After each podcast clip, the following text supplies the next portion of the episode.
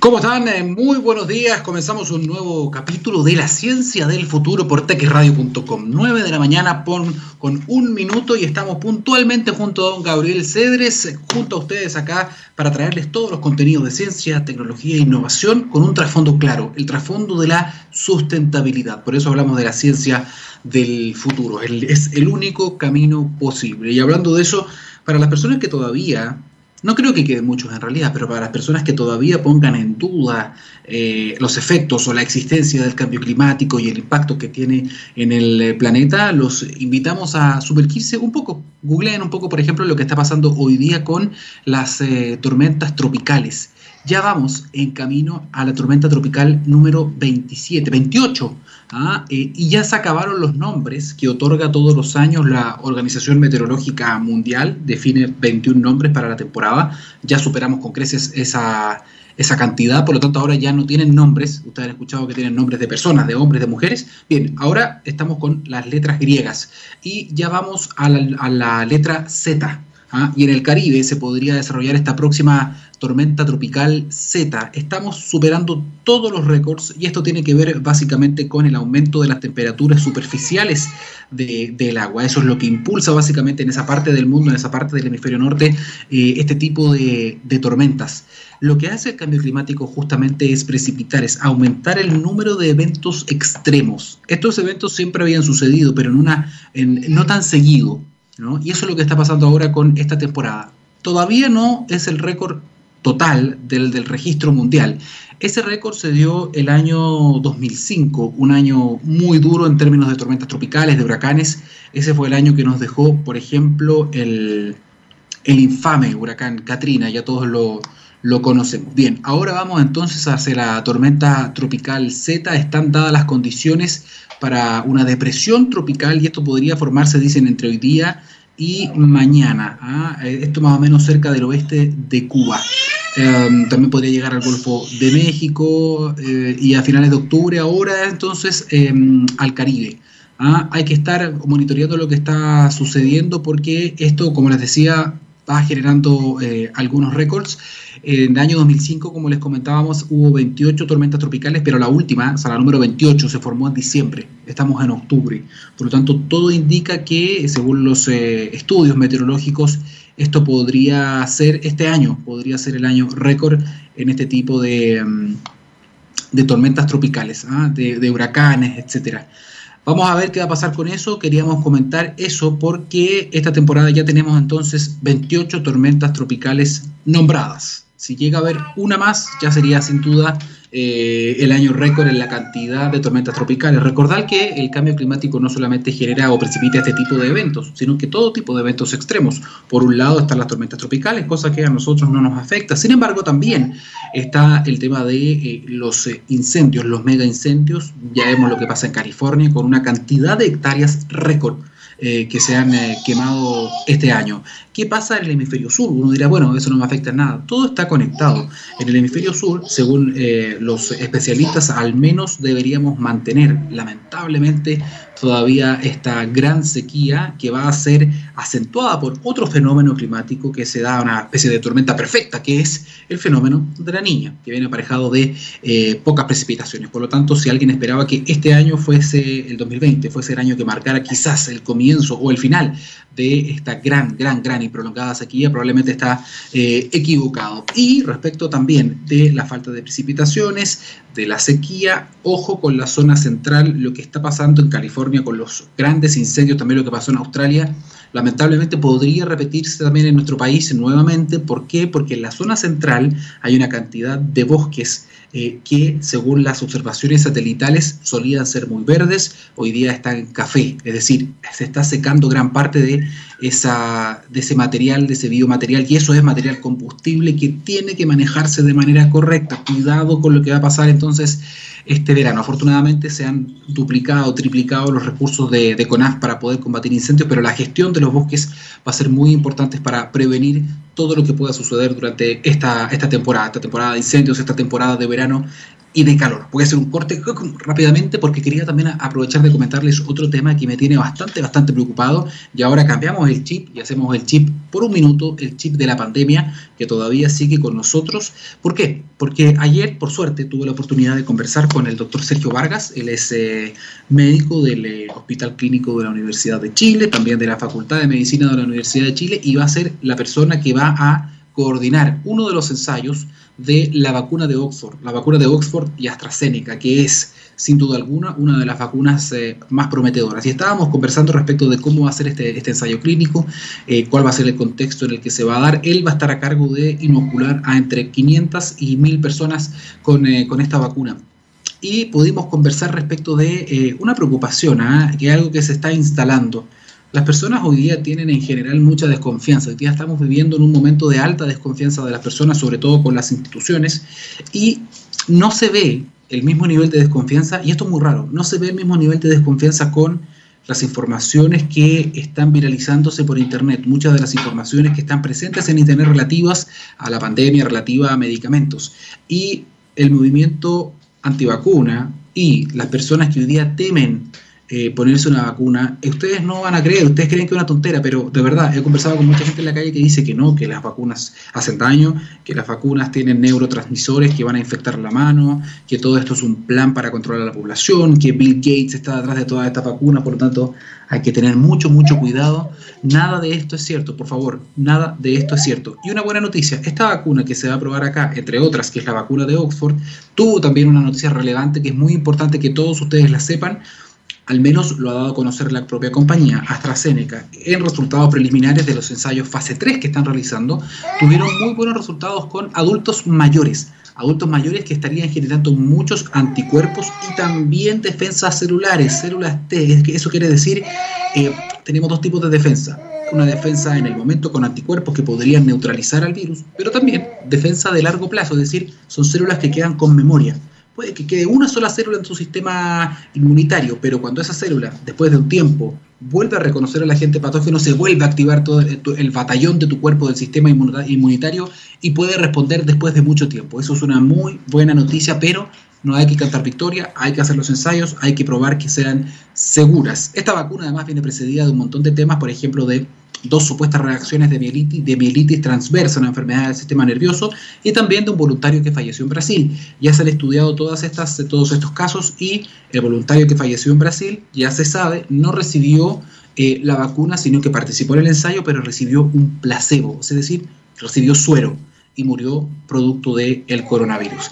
Y los otros casos de mielitis, de enfermedad nerviosa, no se logró eh, comprobar por una unidad de análisis externo independiente, no lograron conectar esta, esta enfermedad con la vacuna y es por eso entonces que la FDA decidió continuar en Estados Unidos los ensayos con esta vacuna que podrían tener novedades preliminares del ensayo fase 3, que ya tiene más de 20.000 personas, podrían tener novedades muy pronto y Chile, sin duda alguna, en las dos o tres semanas más, podría estar participando también con una cantidad importante de voluntarios. Así que esas son las dos cosas que les queríamos comentar, una relativa al cambio climático con los ciclones, con las tormentas tropicales, y la otra, una noticia relativa al desarrollo de las vacunas y las pruebas que se van a hacer en nuestro país. Me tomé esa libertad, don Gabriel, discúlpeme, Dicho eso, vamos a la música y les queremos advertir, ¿ah? hoy día tenemos dos entrevistados de calidad, de calidad. La primera de ellas, que viene justamente después, tiene que ver con los océanos. Ponga mucha atención, ¿qué va a pasar con los océanos, por ejemplo, ahora en, la formulación, en, la formulación de una nueva constitución, por ejemplo? ¿Qué temas pendientes? ¿Cuáles son las batallas que se están dando en nuestro país? Desde Oceana, vamos a estar hablando con... con una de sus representantes acá en nuestro país. Pero no vamos a adelantar más detalles, vamos a la música y volvemos en ciencia del futuro. 9 de la mañana con 14 minutos y estamos de vuelta en La Ciencia del Futuro por TX Radio, científicamente rockera. Cuando miramos eh, al futuro vemos una compañía con un propósito claro. En Anglo American se han propuesto reimaginar la minería para mejorar la vida de las personas. ¿Cómo lo están haciendo? Dicen, poniendo la innovación en el centro de todo. De esta forma seguirán impulsando y estando a la vanguardia de la industria minera, adaptándose, buscando mejores formas de extraer y procesar minerales usando menos agua y menos energía. El futuro está cada vez más cerca. Anglo American, personas que marcan la diferencia en minería. Con esta mención comenzamos ahora sí. Vamos a citar, vamos a conectarnos con la primera invitada que ya está junto a nosotros. Ella es eh, Lisbeth Vandermeer, o Vandermeer, me va a corregir, directora ejecutiva de Oceana Chile. Lisbeth, ¿cómo estás? Bienvenida a la Ciencia del Futuro. Hola Daniel, buenos días. Muchas gracias por la invitación. Corrígeme al tiro, ¿lo dije bien o no? Mira, yo te voy a decir que mi mamá es chilena, mi papá es holandés. Entonces mi mamá dice Lisbeth van der Meer y mi papá dice que es Lisbeth van der Meer. Yo he quedado siempre en la, al medio, hijo, pero estaba bien de las dos formas. En o sea, respeté las dos. Exactamente. Así mi mamá va a estar muy contenta. Lisbeth, eh, nosotros estamos encantados de tenerte acá, de, directamente desde Oceana, así que entremos rápidamente en materia. Eh, yo siempre le pregunto esto a los entrevistados, eh, sobre todo en este contexto ya hace varios meses, muy cortito. ¿Cómo estás tú? ¿Cómo está la familia? ¿Cómo han, cómo han, cómo han enfrentado todo esto de la pandemia? Bueno, como todos tiene su lado positivo, su lado negativo. Para nosotros es muy difícil como Oceana no poder hacer terreno. Para mí personalmente como madre, estar en la casa ha sido obviamente muy lindo en términos familiares. Pero eh, estoy eh, con las ganas ya de irnos a terreno, de poder hacer el trabajo que hacemos siempre, que eso lo echamos mucho de menos. Bueno, el trabajo de ustedes tiene mucho de terreno, así que me imagino que poco a poco, ahora que las cifras han bajado un poco, no hay que confiarse, sabemos que el virus todavía está ahí, pero yo creo que pueden volver con todas las medidas de precaución ya a comenzar a hacer algo un poquito más normal. Hablando de eso, Lisbeth, em, sin duda esta semana ha comenzado con el pie derecho, eh, ganó el apruebo por una amplia mayoría, eh, Chile se ha manifestado em, y vamos a comenzar ahora ya en el proceso de la tierra derecha a la, la, parte de elaborar una nueva Carta Magna, una nueva constitución. Y aquí es muy interesante la mirada que puedes tener tú, por ejemplo, respecto de si es que habría que incluir, por ejemplo, en este texto una protección quizás más concreta al mar, a los océanos. ¿Lo ves tú como una oportunidad la redacción de una nueva constitución justamente en la línea de lo que usted hace, que es la protección del océano?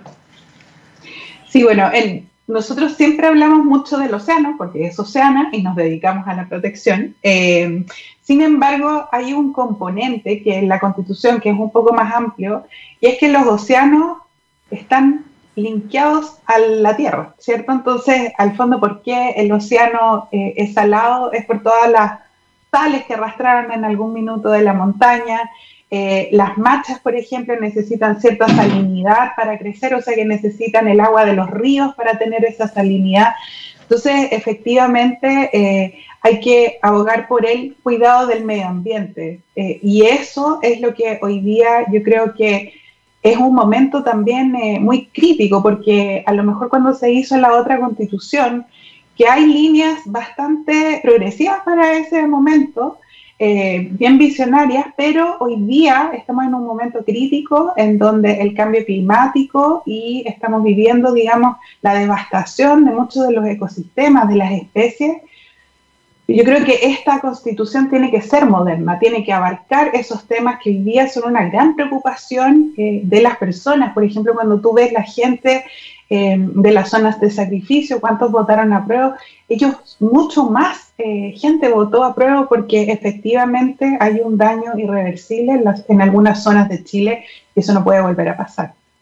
Sí, es bien interesante en todo caso que para las personas que todavía temían a lo mejor este cambio de constitución, tienen que pensar una cosa, eh, bueno, somos todos chilenos y hay que aprender a convivir con la diferencia de todas maneras, yo no tengo ningún problema con eso, pero además, ahora que ya no lo apruebo, con amplia mayoría, las personas que a lo mejor no estaban con duda o que tenían ciertos miedos, también tienen que ver esto como una oportunidad, porque en el fondo esta puede ser una de las constituciones más modernas del mundo ahora, y además una constitución que podría incluir algunos temas que no estaban y que no están quizás en ninguna. El tema que tú comentas, por ejemplo, el cuidado del medio ambiente, el tema de la paridad, esta puede ser quizás la primera constitución paritaria, eh, eh, o que al menos sus integrantes son eh, paritarios, ¿no?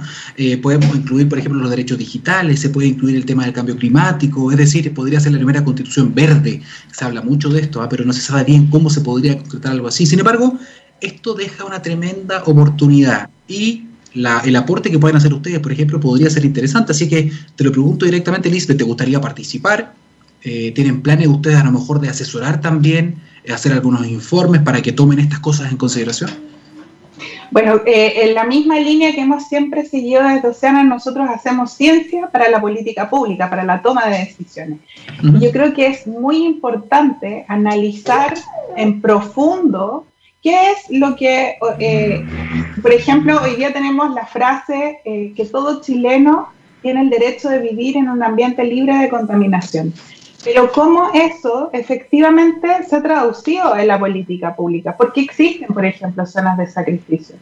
Entonces, desde ese punto de vista, yo creo que es muy interesante hacer un análisis técnico y eh, poder prestar un poco el apoyo a las personas que van a estar eh, escribiendo la Constitución. Entonces, nosotros nos hemos abocado a tres temas, que es la transparencia, eh, el derecho de vivir en un medio ambiente libre de contaminación, esa línea, cómo habría que cambiarla o por qué no funcionó. Y la tercera es cómo dejar o incluir a las futuras generaciones, porque hoy día solo incluimos la generación presente.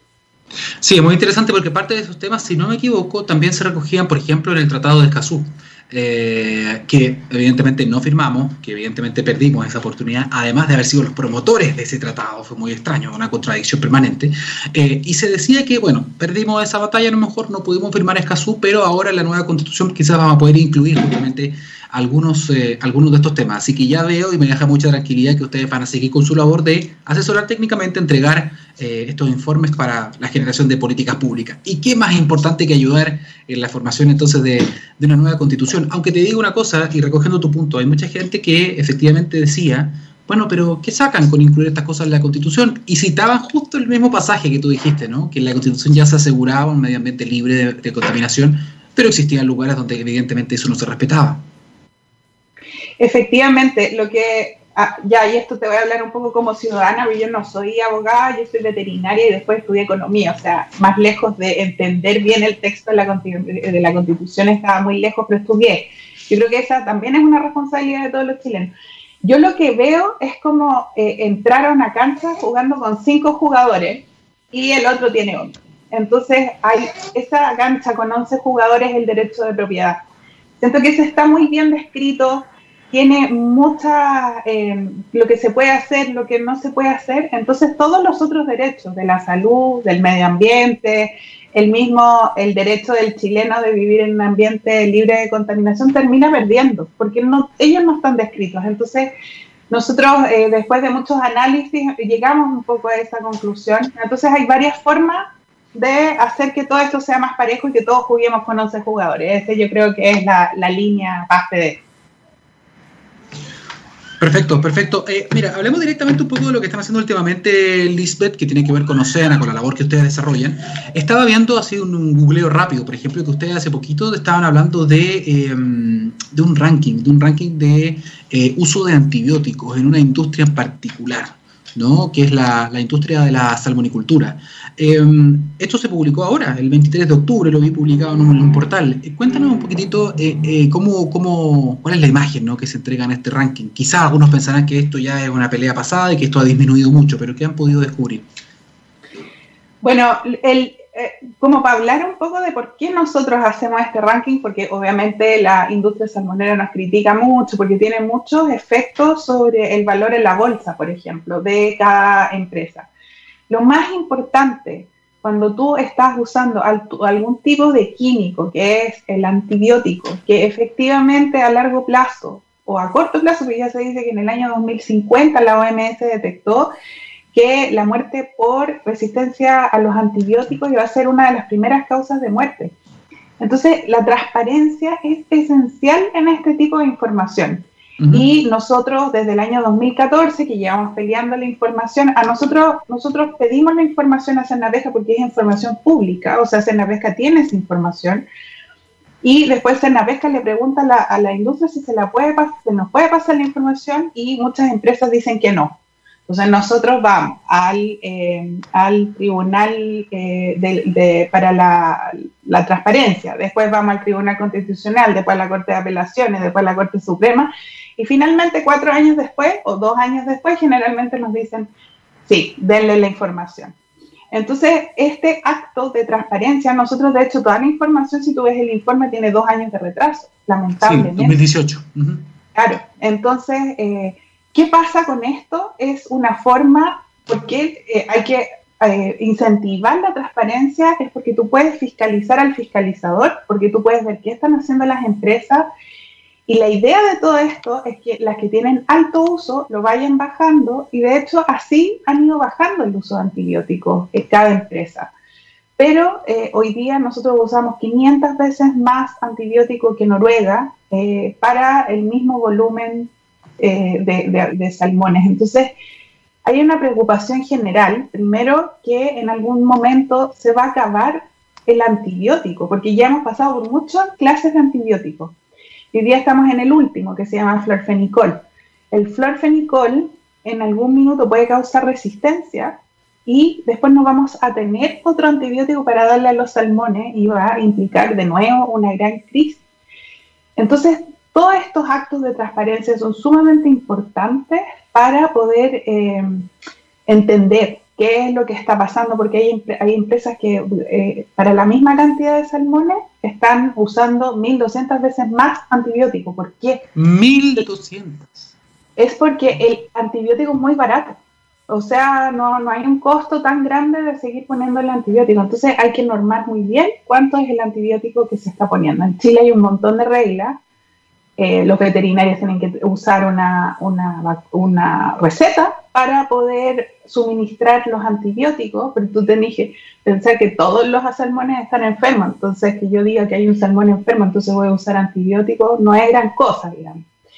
Después hay que también, esto yo siempre lo digo, la carne del salmón no llega con antibióticos al consumidor, ¿ya? Y es porque hay un periodo de resguardo que los salmones se dejan sin antibióticos, entonces se limpia y efectivamente ya la carne no llega con antibióticos. Entonces es un problema súper complejo porque el real problema hoy día lo está viviendo las regiones eh, que tienen salmonicultura y van a presentar resistencia a antibióticos. Es un problema ambiental.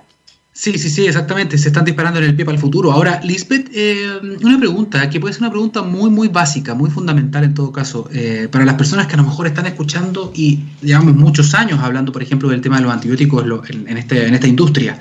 Ahora una pregunta que algunos harán, ¿por qué tienen que usar antibióticos en los salmones? ¿Los salmones viven enfermos? Bueno, el, en Chile eh, empezó una enfermedad hace varios años. Bueno, primero estuvo ELISA, ¿cierto? Que era un virus, era un virus. Entonces, para eso tú no necesitabas eh, antibióticos. Pero ahora efectivamente hay una enfermedad que se llama el SRS, que se aloja en el riñón. Es una bacteria. Los peces están enfermos y si tú no les das antibióticos, el pez no llega a su peso final. Se muere, se enferma, se pone flaco. Eh, entonces, eh, es una, o sea, hay que, hay usarlo como tratamiento para poder llegar al peso final de los salmones. Está un poco obligado a usarlo, pero tú dices, ¿cómo llegó a este punto? ¿Cómo llegó a este punto que las enfermedades no se pueden controlar? Eh, también tú sabes que no es solo, hoy día ya no es solo el antibiótico, como esto lo empezamos en el 2014, era el antibiótico, y ya también hay un gran problema con muchos piojos. Eh, los salmones están llenos de piojos y también están presentando resistencia al antiparasitario. Entonces, si no es una enfermedad, va a ser otra. Es un desastre un poco porque eh, lo que hay que hacer, y todos lo saben, es reducir densidades, empezar un poco de nuevo. empezar de abajo y de ahí ir para arriba. Pero ahora ya estamos con 900.000 toneladas. O sea, para darte una proporción, lo que nosotros desembarcamos, todos los peces salvajes que desembarcamos son 2 millones y medio de toneladas.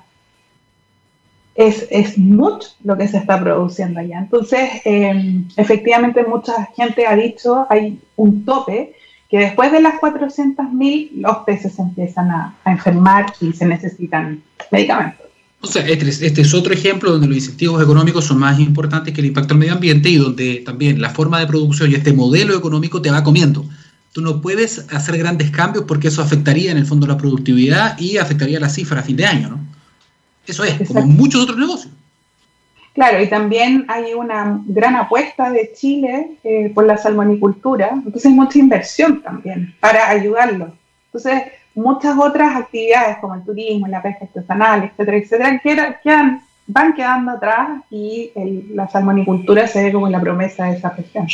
Claro, quedan muy rezagadas esas otras industrias, pero además también si uno lo piensa, ok, pongámonos en el lado, en el zapato de las grandes, de la gran industria de la salmonicultura. Perfecto. De todas maneras, el uso, este uso de tanta cantidad de antibióticos, etcétera, también eh, te va quitando competitividad porque hay ciertos mercados que castigan este tipo de cosas, ¿no? Exactamente, y también te, está, te va a llevar, o sea, tú lo puedes ver, esto nos va a llevar a una crisis económica eh, que efectivamente en algún momento nos vamos, porque en el mundo, esto es otra cosa que la gente no sabe, ya nos están generando nuevos antibióticos porque es muy caro, entonces los laboratorios ya dejaron de producir antibióticos. Dijeron con lo que tenemos, veamos qué pasa. ¿Qué pasa si se nos acaba el último antibiótico? Eh, porque ya para los otros, que era la oxitetraciclina, la quinolona, la, todo, todo lo que había antes, eh, presentaron resistencia. Pues. Entonces, ese es el mayor miedo que tenemos nosotros eh, de la falta de visión, digamos, que, que, que existe hacia futuro. Oye, eso es un tremendo, tremendo tema que vamos a tener que tratar en otro capítulo completo, que es el tema de los antibióticos. Y en efecto es cierto, quedan muy poquitos grandes antibióticos de gran efecto. Eh, uno de los últimos, de hecho, se descubrió en la isla de Pascua, que es la, la rapamicina, por eso se llama rapamicina. Pero efectivamente también eh, hay bacterias super resistentes que están sobreviviendo a todo. Y evidentemente, ¿qué hay detrás de esto también? Perdón que me, me tome este, estos minutos, pero también hay un negocio. Eh, ¿Por qué los laboratorios no están produciendo nuevos antibióticos? Porque claro, detrás de todo esto hay un tremendo gasto en investigación y desarrollo y una vez que yo desarrollo esto es un, esto es un remedio inmediato. Hoy día lo que hemos visto, sí, lo que hay eh, mucha en el desarrollo de terapias que son crónicas, cronicalizar la enfermedad, porque eso también genera un ingreso permanente, ¿no? Eh, bueno, ahí está un tema también en el tema de la salud. Y lo último, ya que ustedes estamos hablando del tema de, mm, del ranking de uso de antibióticos, yo vi en el sitio de ustedes que estaban denunciando también justamente acá un problema importante, que es Pesca entregó información incorrecta de esto y esto es bien, bien relevante, ¿no? Porque ellos son los que deberían entregar esta información de manera transparente, justamente, ¿no? Exactamente, o sea, estamos más encima pidiendo información que es antigua, del 2018, y si está sistematizada mal, mira, yo te voy a poner un ejemplo, ¿cómo puede incidir esto? En, eh, la subsecretaría de Pesca hizo una resolución en donde si tus peces están enfermos y usaron mucho antibiótico el año pasado, en ese lugar yo no puedo sembrar eh, mucho más salmón, o sea, no puedo aumentar mi siembra, ¿ya? Lo que quiere decir esto es que si Pesca tiene mal esa información, yo no sé cómo le están dando mayor biomasa o menor biomasa, esos datos deberían estar impecables, o sea, imagínate que em, e, efectivamente fue con, el, el problema fue con una empresa multi-export porque nos dieron mal la biomasa, entonces el índice salió muy alto, como que consumían mucho antibiótico, no era así. Entonces, obviamente nos llaman y nos dicen, oye, este índice está mal, y nosotros llamamos a vez que dicen, no, que sabéis que se nos olvidó darte las dos empresas juntas, insólito. O sea, de verdad, el sistema no está la información al día. Y eso, eh, imagínate con el uso de antibióticos, o sea, yo estoy hablando de algo que le está afectando la salud a las personas en algún momento. Eh, yo creo que eh, esa es nuestra mayor preocupación, que hay muchos datos que están mal. Perfecto. Bueno, Lisbeth, se nos acaba el tiempo. hablamos solamente del tema de los salmones y un poquito también de la constitución. Son dos temas súper, súper relevantes, pero yo sé también que el campo de acción de ustedes es mucho más amplio. Eh, yo te quiero dejar súper invitada para otro capítulo pronto, para que hablemos también de la protección de los ecosistemas marinos, de las zonas marinas protegidas. Hay todo un tema también súper, súper relevante, el impacto que tiene cuidar justamente los océanos en la lucha con el cambio climático. Eh, también, también es súper relevante la acción que tienen eh, los océanos en esto, por ejemplo, las ballenas. O sea, hay un montón de cosas súper interesantes que se pueden contar en torno a eso y ustedes sé que tienen un montón de conocimiento porque meten las manos al terreno o meten las manos al agua, podríamos decirlo más más técnicamente correcto. Así que Lisbeth Van der Meer, eh, directora ejecutiva de Oceana Chile, muchísimas gracias una vez más por estar en TX Radio. Muchas gracias a ti, Daniel. Que estés muy bien. Chao, chao. Bien, ahí estábamos conversando con, eh, con Lisbeth y justamente podemos ver también cómo la sociedad civil puede hacer estudios, puede aportar de una manera muy, muy, muy importante también eh, en el conocimiento que tenemos y en la generación de políticas públicas relativas, por ejemplo, al cuidado y protección de los océanos. Ya que estamos hablando de agua, le hago una pregunta. ¿Ha pensado alguna vez que la superación de esta crisis sanitaria puede ser una gran oportunidad para reenfocarnos en el planeta y en nuestro bienestar? Aguas Andinas ya lo pensó y se ha comprometido con un plan de reconstrucción verde y social para Chile, generando nueva infraestructura para combatir el cambio climático, creando miles de nuevos empleos y fortaleciendo el suministro futuro de agua potable, Aguas Andinas, trabajando por una reconstrucción verde y social. 9 de la mañana con 35 minutos.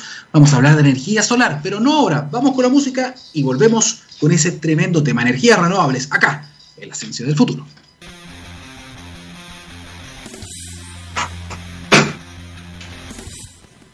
9 de la mañana con 40 minutos y ya estamos conectados con nuestro segundo invitado de este programa de la ciencia del futuro del día de hoy. Vamos a hablar de energía solar, vamos a hablar de inteligencia artificial y ya nos eh, conectamos con Cristóbal Rencoret Concha, es geólogo y analista de datos en SUNAI. ¿Cómo estás Cristóbal? Bienvenido a la ciencia del futuro.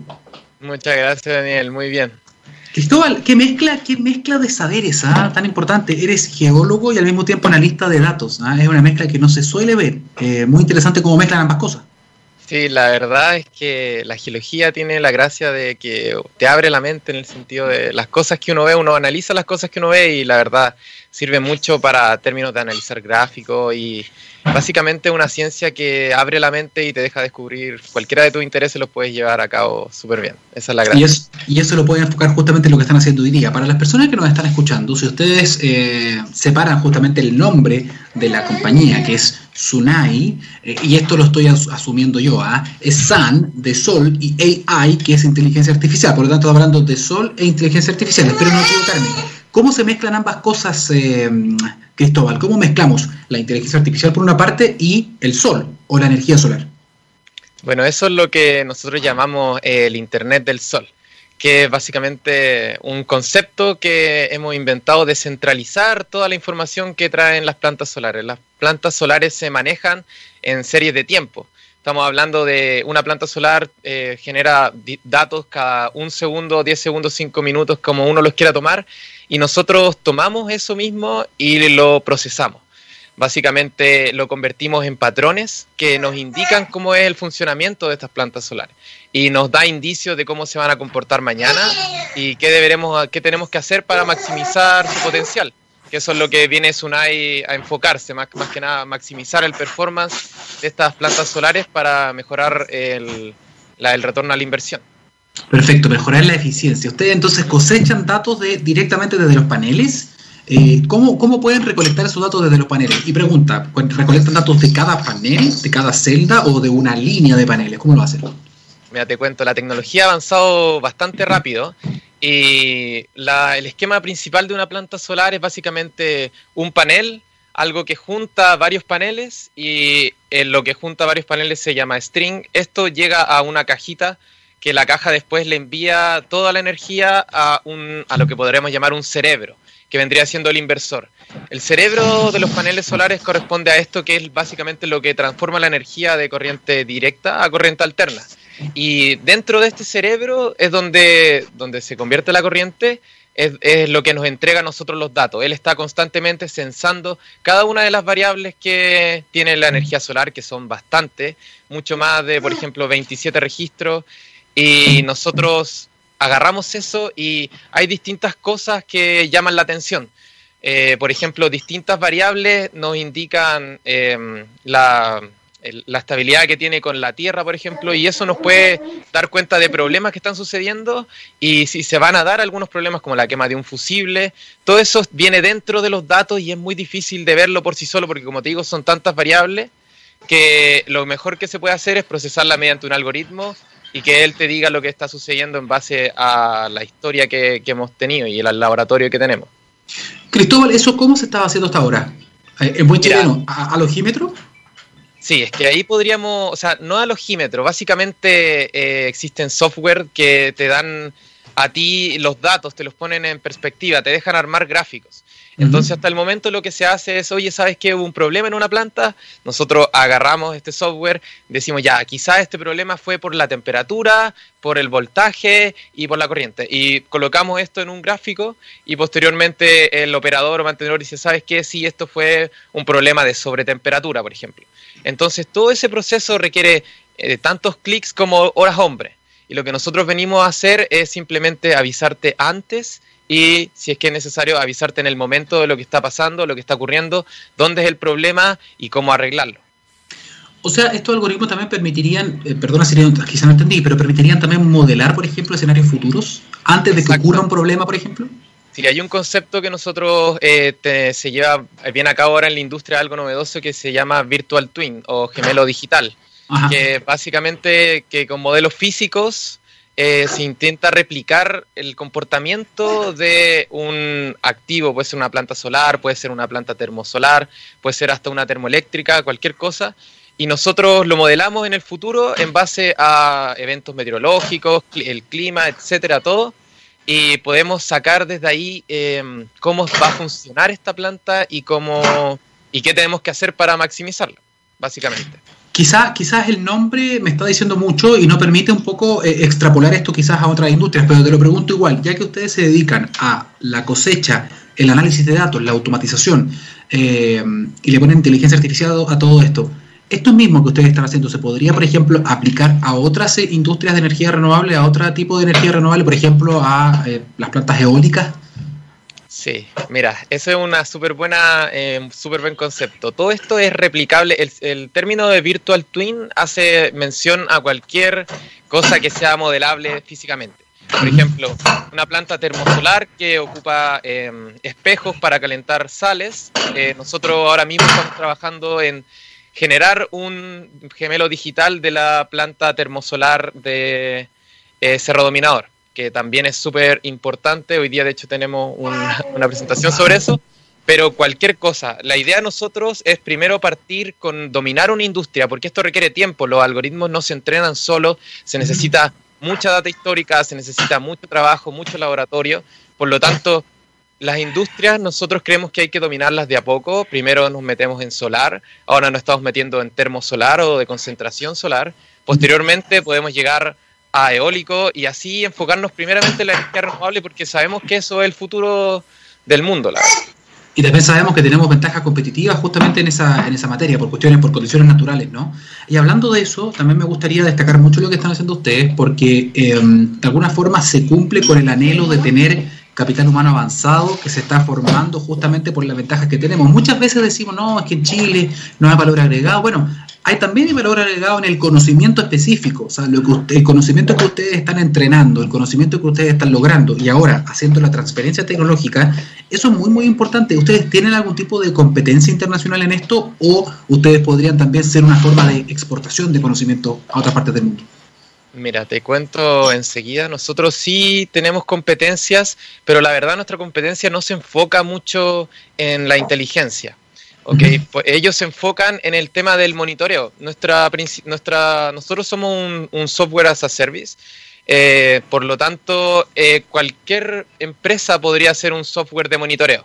El, problema, el tema de eso es que ninguno le está poniendo eh, la cabeza que nosotros queremos utilizar. Nosotros queremos hacer que nuestro servicio, nuestro software, venga a ser un hub para que la gente pueda incluir módulos de inteligencia artificial. Es decir, quizás otras personas necesitan crear módulos, o sea, quieren crear, tienen alguna, por ejemplo, para el eólico. Nosotros podemos empezar con el software y posteriormente ellos pueden inventar estos servicios eh, de inteligencia artificial que básicamente hacen análisis y los pueden integrar en nuestra página. Al final, nosotros queremos hacer algo como centralizar, es algo súper eh, grande, que se puede comparar con, por ejemplo, lo que hace Facebook o lo que hace Instagram de, concentrar la información de las personas o lo que hace Amazon en este momento que lanzó un servicio para poder eh, centralizar el tema de los algoritmos. Ellos te prestan un, un, software y te dicen, ¿sabes qué? Si tú escribes tu algoritmo, si tú programas en este software, nosotros te podemos ayudar a mejorarlo.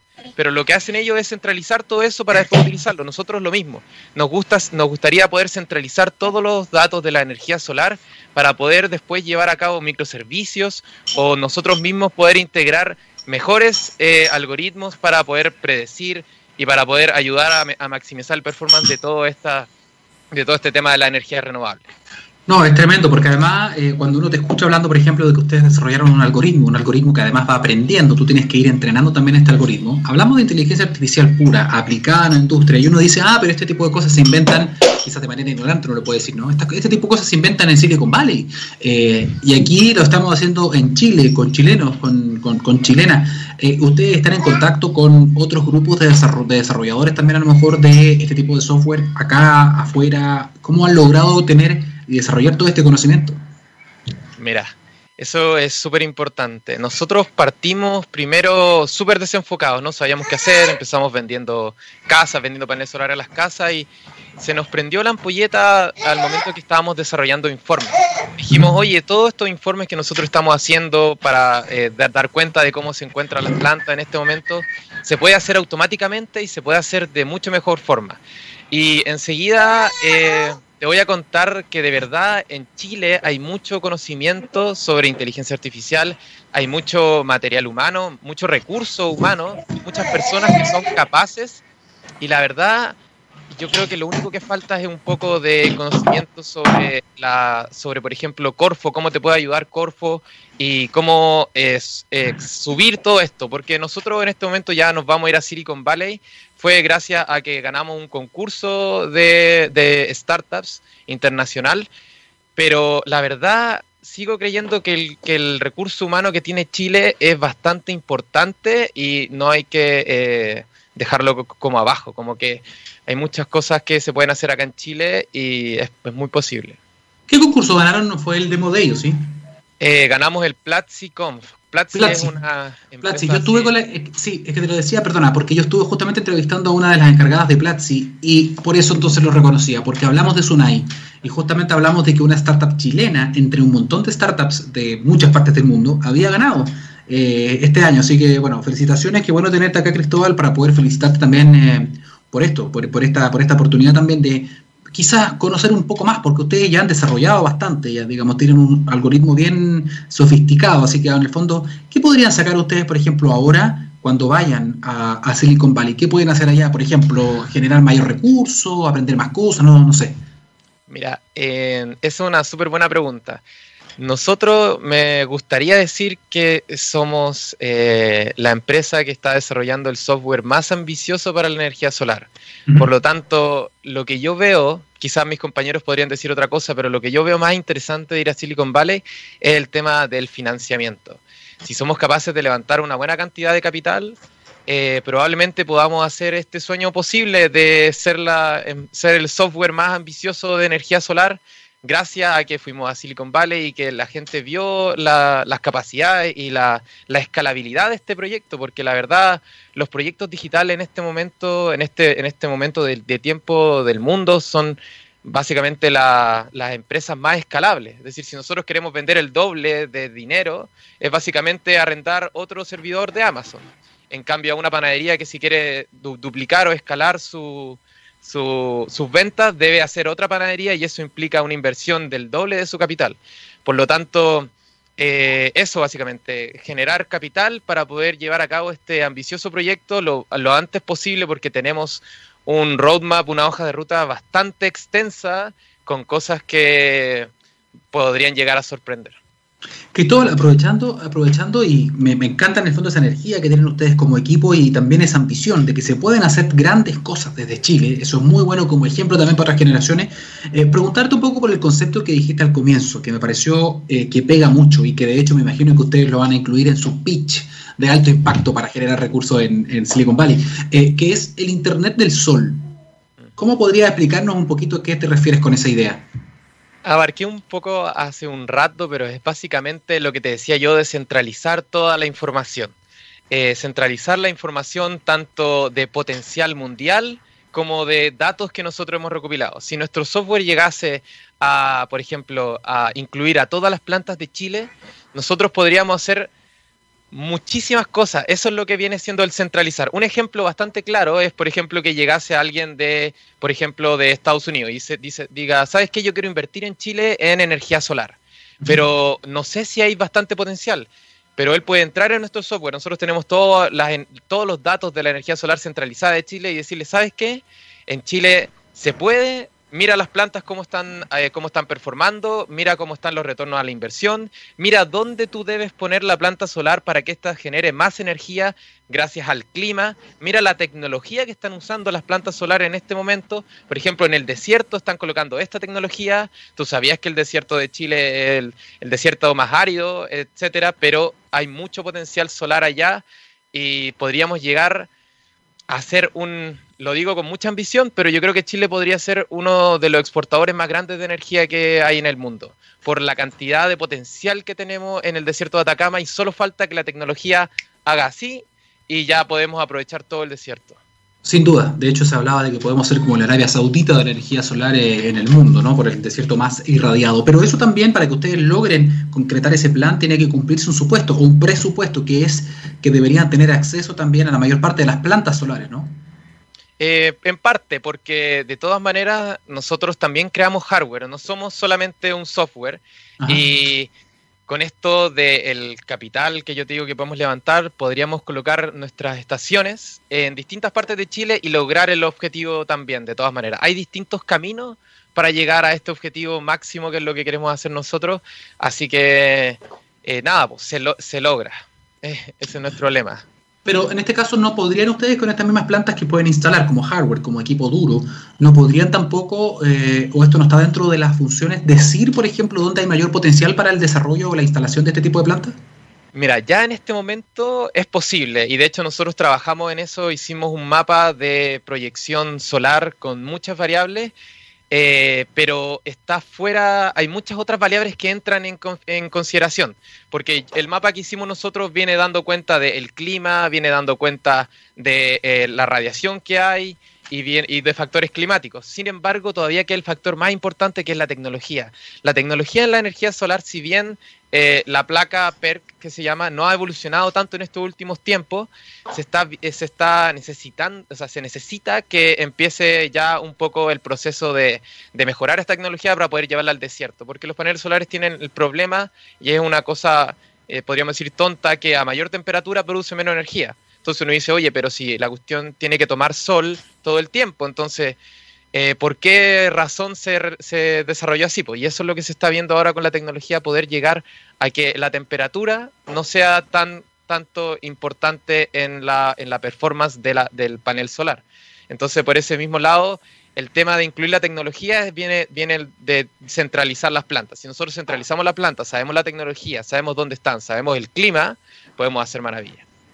Perfecto. Que, bueno, quiero agradecerte. Ustedes son jóvenes, tienen mucho por delante, son ambiciosos, están haciendo un proyecto con inteligencia artificial, capital humano avanzado, que además va a ir representando a nuestro país, eh, a, Silicon Valley, a la cuna del emprendimiento digital y tecnológico.